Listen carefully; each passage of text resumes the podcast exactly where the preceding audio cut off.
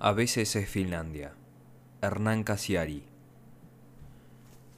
El 14 de noviembre de 1995 maté sin querer a la hija mayor de mi hermana, haciendo marcha atrás con el auto.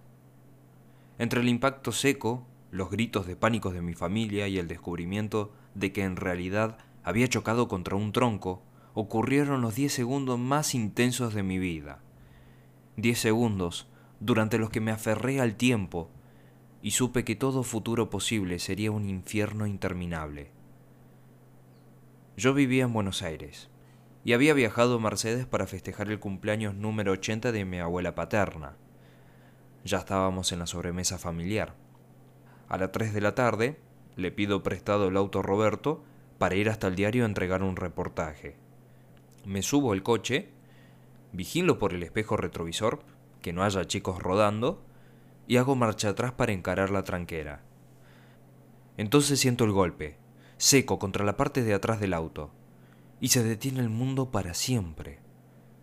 A 40 metros, en la mesa donde todos conversan, mi hermana se levanta aterrada y grita el nombre de su hija. Mi madre o mi abuela, alguien, también grita. ¡La agarró! Entonces me doy cuenta de que mi vida, tal y como estaba transcurriendo, había llegado al final. Lo supe inmediatamente. Supe que mi sobrina, de tres años, estaba detrás del auto.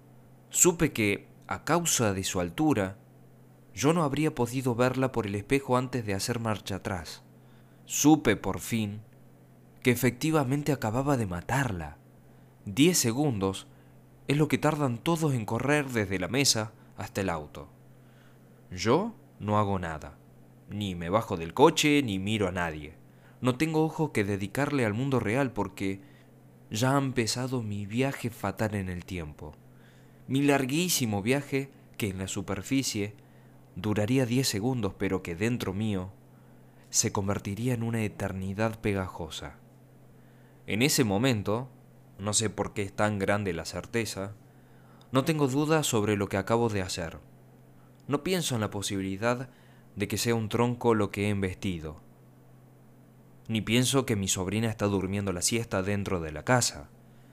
Lo veo todo tan claro, tan real, que solamente me queda pensar por última vez en mí antes que dejarme matar.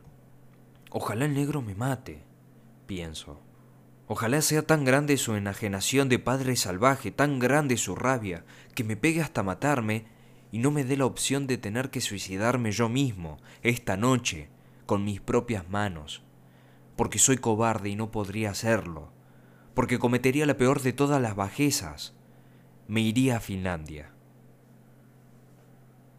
Utilizo esos diez segundos, los últimos de calma que tendré en toda mi vida, para pensar en quién ya no seré nunca más. Tenía casi 25 años. Vivía en una casa preciosa, trabajaba en una revista donde me pagaban bien, tenía una vida social intensa, era feliz. Y entonces mato a mi ahijada de tres años y se apagan todas las luces de todas las habitaciones, de todas las casas en las que podría haber sido feliz en el futuro.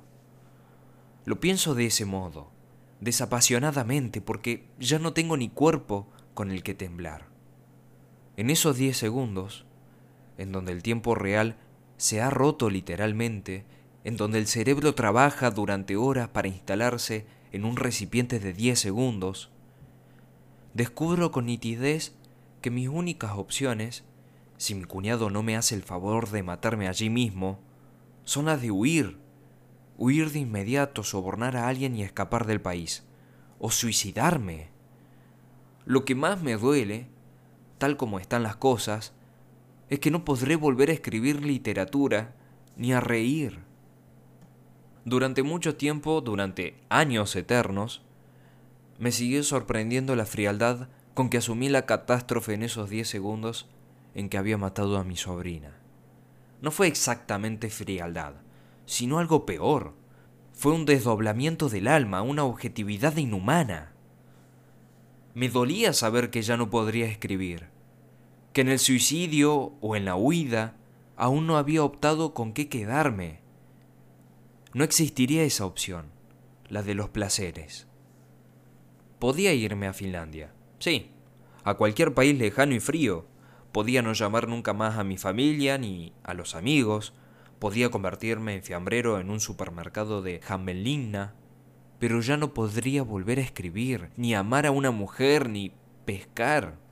Me daría vergüenza la felicidad. Me daría vergüenza el olvido y la distracción. La culpa estaría allí, involuntariamente. Pero cuando comenzara la falsa calma o el olvido momentáneo, yo mismo regresaría a la culpa para seguir sufriendo. La vida había terminado. Yo debía desaparecer. Diez segundos eternos hasta que alguien ve el tronco y todos olvidan la situación. Nadie, ninguna de todas las personas que almorzaban aquella tarde de hace diez años en Mercedes, recuerda ahora esta anécdota. Nadie ha tenido pesadillas con estas imágenes. Solo yo he despertado transpirado durante años enteros, cuando esos diez segundos regresan por la noche sin el final feliz del tronco. Para ellos no ocurrió más que la abolladura de un guardabarros al final de la primavera.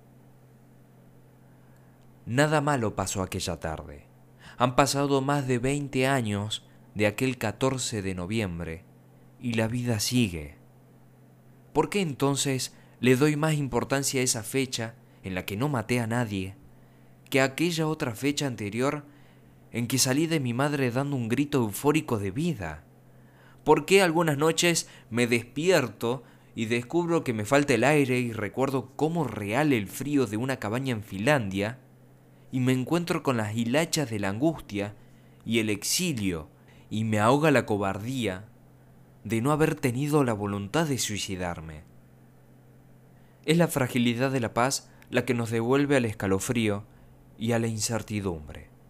Es la velocidad infernal de la desgracia, que acecha como un águila en la noche, la que sigue allí escondida para quitarnos todo y dejarnos aferrados a un volante, y pensando que la única opción es morir solos en Finlandia, con los ojos secos de no llorar.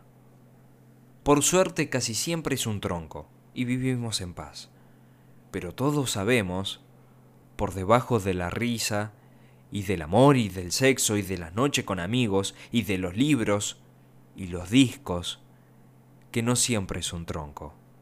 A veces es Finlandia.